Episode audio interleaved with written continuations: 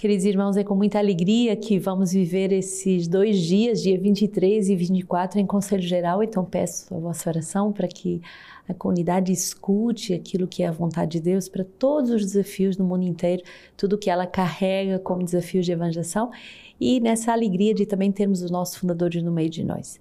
Alegria também desse ano sabático que, que começa e agora durante esses primeiros dias é o tempo do retiro inicial, o tempo da escuta, uh, de voltar a, a esse bom propósito de dar um ano inteiro da sua vida para escutar a palavra de Deus.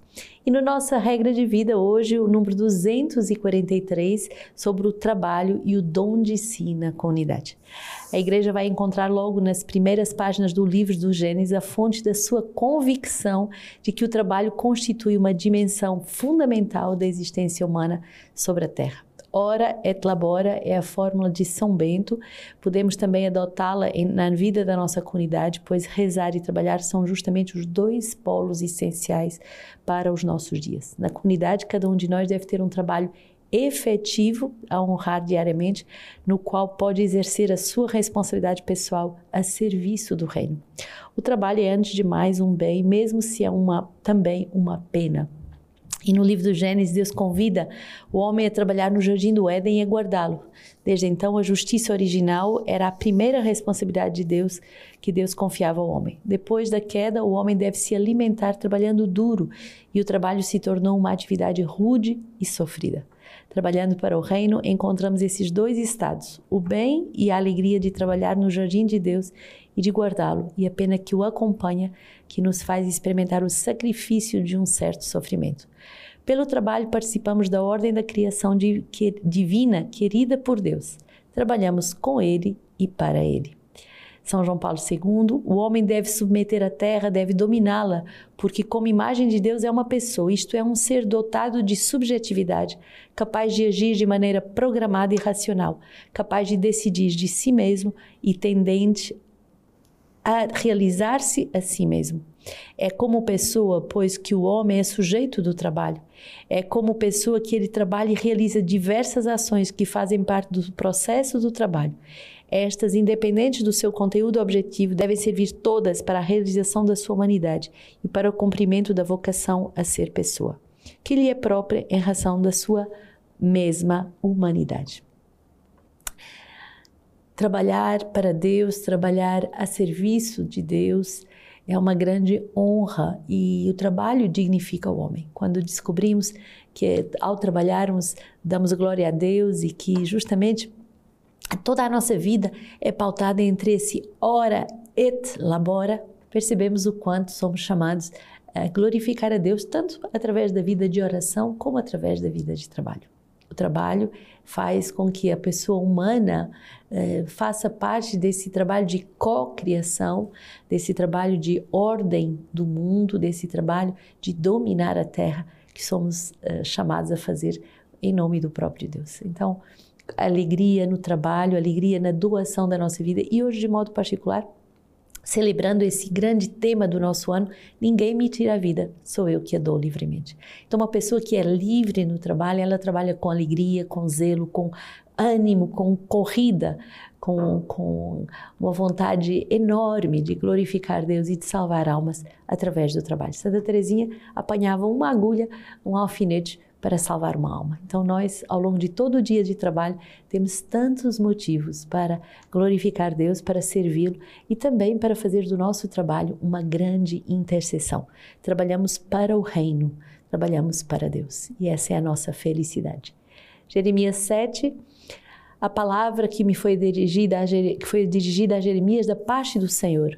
Coloca-te à porta do templo do Senhor e anuncia ali esta palavra e diz: Escutai a palavra do Senhor, vós todos, judeus, que entrais por estas portas para adorador, adorares o Senhor.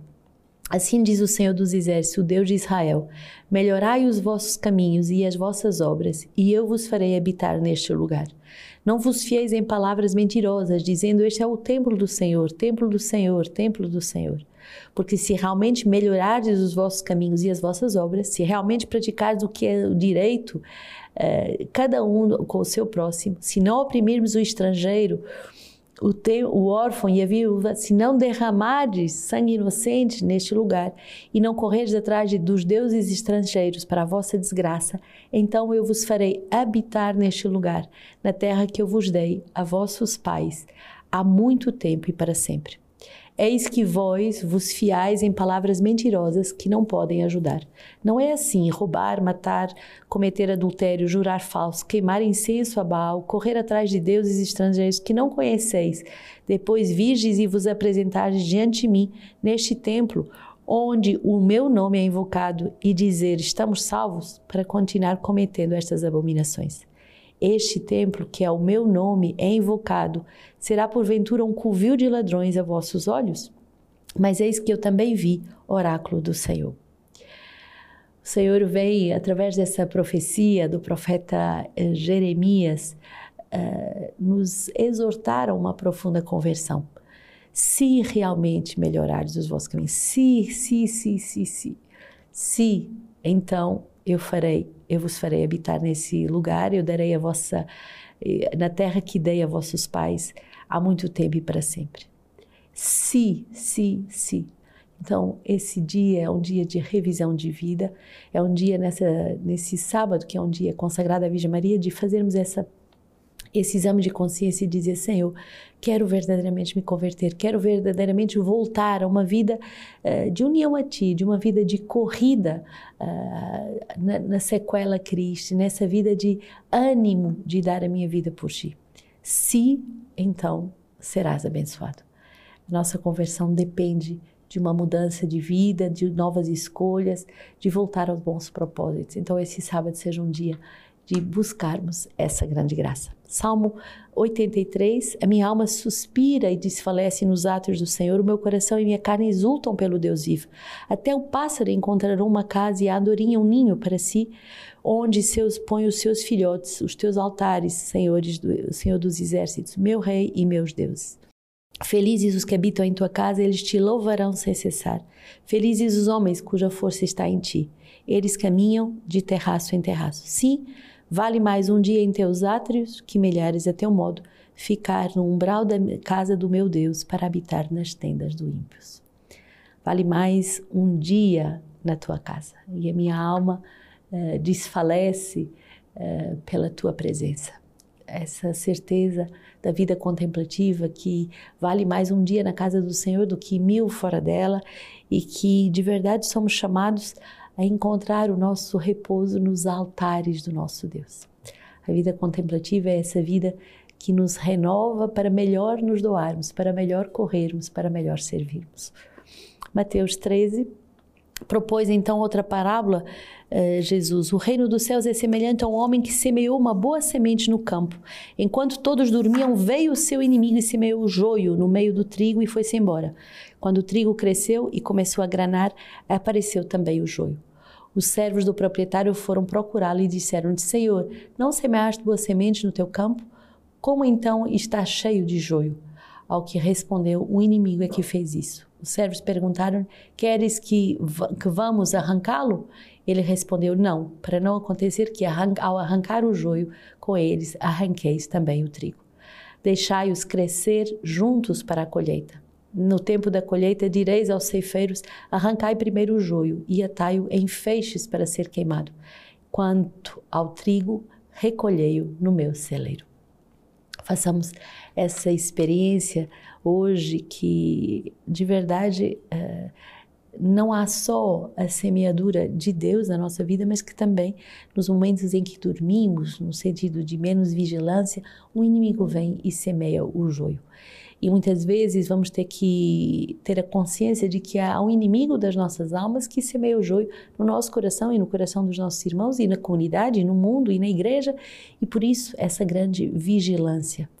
E querer um mundo sem, sem joio, querer uma igreja puritana, querer uma pessoa completamente límpida, sem joio, é utopia. Devemos aceitar como a palavra uh, deixar crescer juntos os dois e no tempo da colheita arrancar primeiro o joio para ser queimado. Então, aceitar no coração dos homens a parte de, de, sombra e a parte bela, a parte boa, faz parte também da maturidade. esse ora et labora nos faz ser vigilantes, nos faz ser atentos, nos faz trabalhar para a purificação das nossas almas, sabendo sempre que vamos ser confrontados sempre com o joio, mas que não devemos ter uma reação alarmista, como diz o Santo Padre, mas aceitarmos que tudo isso uh, o Senhor purifica a tempo certo.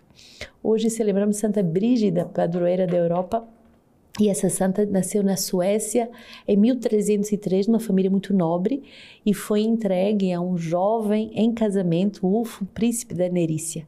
Ao casar-se com Ulfo, eh, Santa Brígida assumiu com orações e sacrifícios a missão de, de rezar pela conversão do seu esposo, o homem que era entregue a muitos vícios e a paixões desregradas. E Santa Brígida, com as suas orações, conseguiu alcançar essa graça. Juntamente com seu esposo, uma vez convertido, então viveram muitas práticas de piedade e eh, o seu esposo ficou, veio a falecer aos 32 anos viúva e mãe de oito filhos, então ela dedica-se inteiramente ao serviço dos mais necessitados, cuidando dos enfermos no hospital que ela mesma fundou com seu esposo. E por isso, sem perder uh, o zelo pela formação cristã dos seus próprios filhos. Era devota ao Sagrado Coração de Jesus e devotíssima à Santa Virgem, e Santa Brígida passava horas de adoração uh, diante de Jesus sacramentado inspirada pelo Espírito Santo, fundou uma ordem feminina e uma ordem masculina. Consagrou-se na vida religiosa e, com muitas inspirações de Jesus, aprofundou-se no mistério de Cristo crucificado, uh, até que, aos 71 anos, parte para a casa do Pai. Foi canonizada eh, por Bonifácio IX e é padroeira uh, da Europa por São João Paulo II, que foi que é declara em 1999 co-padroeira da Europa. Então, rezemos por uh, esta mulher que não só obtenha a, a, santificação de toda a sua família humana, mas também dá origem a duas famílias espirituais de irmãs e de, e de irmãos. Bonito ver essa complementaridade dos estados de vida. Uma das orações atribuídas a Santa Brígida, ela diz assim: Bendito sejas tu, meu Senhor Jesus Cristo, que com teu precioso sangue e a morte sacratíssima remiste nossas almas e as levaste em tua misericórdia deste exílio para a vida eterna. Bendito que quiseste o teu corpo fosse descido na cruz por teus amigos e reclinado nas mãos da tua mãe dolorosa, e aceitaste ser envolto por ela em lençóis, depositado no sepulcro, e ali guardado por soldados. Júbilo e louvor eterno a ti, Jesus, que enviaste o Espírito Santo aos corações dos discípulos e aumentaste nele o imenso amor por ti. Santa Brígida, rogai pela Europa, rogai por nós.